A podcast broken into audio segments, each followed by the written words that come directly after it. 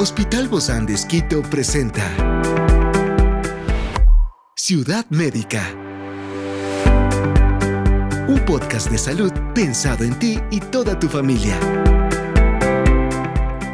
Hoy tenemos a una experta para hablarnos sobre tendinitis rotuliana. Se trata de la magíster Carmen Simbaña, especialista en terapia manual ortopédica del Hospital Bozán de Esquito, y hoy está aquí en este encuentro de Ciudad Médica. Yo soy Ofelia Díaz de Simbaña y estoy súper contenta de disfrutar este podcast de Ciudad Médica en este mundo tan apasionante de la salud. Te invito a que juntos lo disfrutemos. La tendinitis rotuliana, también conocida como rodilla del saltador, es una afección dolorosa que afecta a la rodilla, específicamente el tendón que conecta la rótula con la tibia. Pero mejor para hablarnos de manera más clara y específica, contamos con la grata presencia de la magíster Carmen Simbaña. Ella es fisioterapeuta con especialidad en terapia manual ortopédica. Muchísimas gracias. Carmen, por acompañarnos. Bienvenida. Mira, tenemos el mismo apellido. Ajá. Bienvenida, qué gusto recibirte. Hola, Ofelia. Un gusto volvernos a ver. Sí. Sobre todo para compartir este tema de gran importancia. Claro. Gracias por la oportunidad que tú me das de estar aquí. Bueno, eh, hoy hablamos de la tendinitis rotuliana. Cuéntanos así, de la manera más sencilla, ¿qué es esto? ¿Y dónde está ubicado? Ya, perfecto. Eh, hablamos de la tendinitis rotuliana eh, una afectación, una inflamación que sufre la rodilla, porque, eh, porque hace una tensión el músculo cuádriceps. Y entonces por eso uno, eh, el paciente, generalmente las personas dicen, ay, me duele la rodilla, sobre todo cuando subo bajo gradas o cuando estoy sentada largo tiempo y me paro. Entonces a la larga, o comienza a sonar. Entonces esto nos afecta a la rodilla que a la larga es por, de pronto puede ser malos hábitos, ejemplo, movimientos repetitivos, cuando, la, por eso se dice la rodilla del saltador. Generalmente los deportistas o los que están saltando, el basquetbolista, hace estos movimientos de repetición y esto a la, a la larga genera una tensión a nivel de la rodilla. Que también pasa cuando las personas, sobre todo los oficinistas o las personas que pasan largo tiempo sentados, hace una tensión del músculo del cuádriceps y esto tracciona también el tendón rotuliano. ¿Cuál es el cuádriceps? Es el músculo de la pierna, la parte anterior de la pierna. Ok. La parte más gordita. la más gordita, abajo de las pompas. Exacto.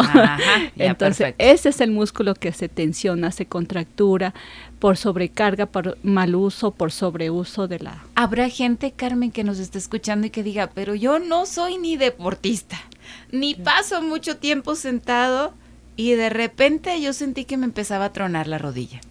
Sí, efectivamente pasa esto, como te decía anteriormente, los pacientes o las personas que pasan en oficina, ¿sí? O las personas que han subido de peso. Ah, ya, ¿sí? Ahí También, le duro. y las otras personas que de pronto viven en, en, departamentos que tienen que subir y bajar gas con gran frecuencia, ¿sí? Eh, la otra también son factores tanto intrínsecos, es decir, partes internas como partes externas, es decir, que hay una mala alineación de las rodillas, que es ya parte genética, ah, postural. sí, eso así eso ya también influye. Mira, ya me empiezo a interesar, ¿no? Tú me hablas de todo esto y ya empiezo a tomar buena postura. Sí, entonces es uno de los factores. La otra también es las, los malos hábitos que a veces tenemos y eso a la larga influye en, en, la, en, en el, en el músculo que por ende va al tendón. Esto, entonces, todas las actividades físicas intensas, de deporte, los saltos, em, todo esto juega un papel importante. Ah, ya eso estamos claros, pero ¿cuál es el papel entonces, eh, en este caso, de la rehabilitación física? exacto. Ya, em, bueno, antes de continuar, lo que sí te sí quiero dejar claro es de los deportes no es malo, ¿no? Al contrario nos ayuda. Sin embargo, hay que hacer los eh, deportes con buena alineación. Ejemplo, me voy al gimnasio, voy a levantar la mesa de cuádriceps, por ejemplo, que nos ayuda a fortalecer el cuerpo. Pero hay que saber la alineación. Debemos tomar conciencia de cómo es nuestro cuerpo. La otra, como el peso, el peso, Igual cuando vamos a jugar básquet, no está malo. O sea, ningún ejercicio es malo. Es, es malo cuando sobrecargamos a nuestra articulación. Entonces, Entonces debemos estar guiados por siempre por el instructor, el entrenador. de pronto el fisioterapeuta que te da las pautas, ¿no? Entonces, ¿qué hacemos la, en fisioterapia en, en sí? bueno, hacemos siempre una valoración, como te decía, vemos cómo es la alineación del cuerpo, cómo está el músculo, porque de pronto el cuádriceps está débil.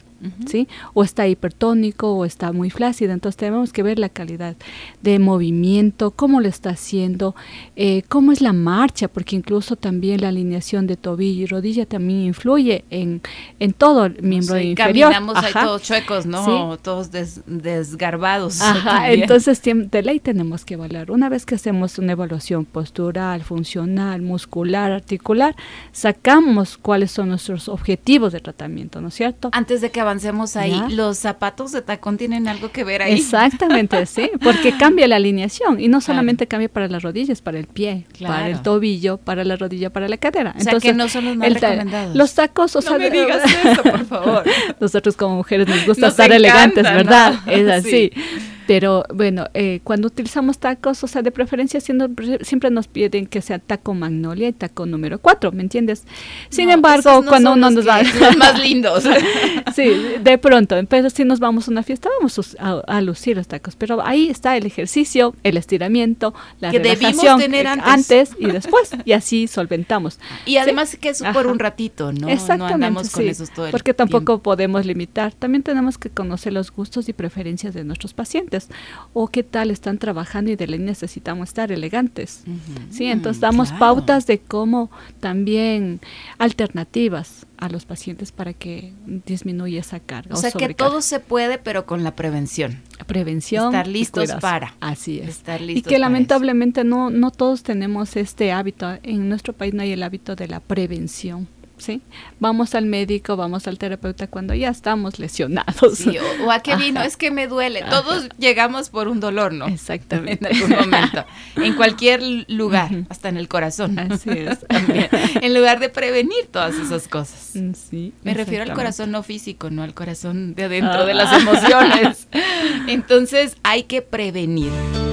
Experiencias excepcionales son el motor que nos anima a trabajar por la salud integral de nuestros pacientes.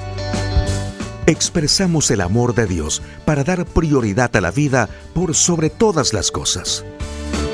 Seguimos con nuestro compromiso, la seguridad del paciente. Hospital Bozán de Esquito, a la gloria de Dios y al servicio del Ecuador. ¿Cómo prevenimos entonces con la terapia? Ya. Llegar a un tema de tendinitis rotuliana. Ya, ¿cómo prevenimos? Es primero, eh, como te decía, evaluamos esta parte, luego damos ejercicios para, de, sobre todo de estiramiento. Eh, trabajamos también con lo que es medios físicos, que cuando hay una inflamación muy intensa, lo que hablamos, ponemos hielo o baños alternos que nos ayuda también a hacer una gimnasia vascular. Luego lo importante es... ¿Y cómo haces esto? La gimnasia vascular es decir, que yo pongo unos 10 minutos de hielo luego 10 minutos de calor y ah. luego 10 minutos de hielo, ¿me entiendes? Porque hacemos una vasoconstricción, vasodilatación, vasoconstricción. Entonces estamos haciendo una gimnasia para estimular al músculo, para relajar al músculo toda la circulación. Así hacemos un, y bajamos la sobrecarga, bajamos la inflamación y disminuimos el dolor. Pero eso quienes sí saben, ¿no? Porque no me voy a poner a hacerlo yo en mi casa, o sí, o sí puedo. Claro, sí podemos. Ejemplo, cuando vamos a un ejercicio, hacemos bicicleta o vamos a correr. Entonces estamos le, al músculo le vamos a aliviar con estos, esta gimnasia vascular, de esa manera. ¿Hay algunas otras técnicas que tú usas cuando eh, estás haciendo esta rehabilitación? Sí, hacemos, eh, hacemos terapia. Yo generalmente hacemos terapia manual. Eh, ¿qué consiste la terapia manual? Es darle movilidad a la articulación que está, eh, está tensionada. Trabajamos la parte de miofacial, la parte muscular. háblame, háblame claro de eso. ¿Cómo es esta terapia manual? Entiendo, ¿tú usas tus manos? Sí, la terapia manual consiste en movilizar las articulaciones. Ejemplo, aquí si hablamos de la rótula, de la rodilla, trabajamos movilidad, movilizamos la rótula, ¿Y movilizamos. Eso tú lo haces con tus manos? Sí, solamente con las manos, sí. Movilizamos la rótula, trabajamos tejidos, la piel, porque la piel también genera restricción miofacial que impide una buena, una, normal movilización de la rodilla. Entonces trabajamos piel, luego articulaciones, luego músculos, que esto a la larga comprometen toda la estructura de la articulación de la rodilla. Y finalizamos con ejercicios de elasticidad, flexibilidad y fortalecimiento. Luego reeducamos, como te decía, la marcha, cómo analizamos cómo está la marcha para prepararle al paciente en todos sus ámbitos. Y antes de pasar a la marcha, ¿tienes algún aparato con el que se hagan estos movimientos o Eh, todo es a través de tus manos? Sí, podemos us- usar lo que es electroterapia, para, porque la electroterapia no- hay una corriente que nos ayuda a tonificar el músculo. Mm, El ultrasonido que también nos ayuda a relajar la, la estructura. Pero, eh, O sea que salen hasta con la rodilla sí. más linda. claro que sí. No Sí, solamente relajada, sino además que se ve muy bien Fortalecida. Exacto. Y con buen tono, exacto, tono muscular. Porque sí vemos, por eso hacemos la evaluación. Al paciente vemos el, los perímetros, el grosor, cuánto tiene y cuánto tenemos que Ya de aquí vas a tener Ya. cola después de la entrevista. después de esta charla. Todos van a querer tener rodillas sanas, Exacto. hermosas y tonificadas.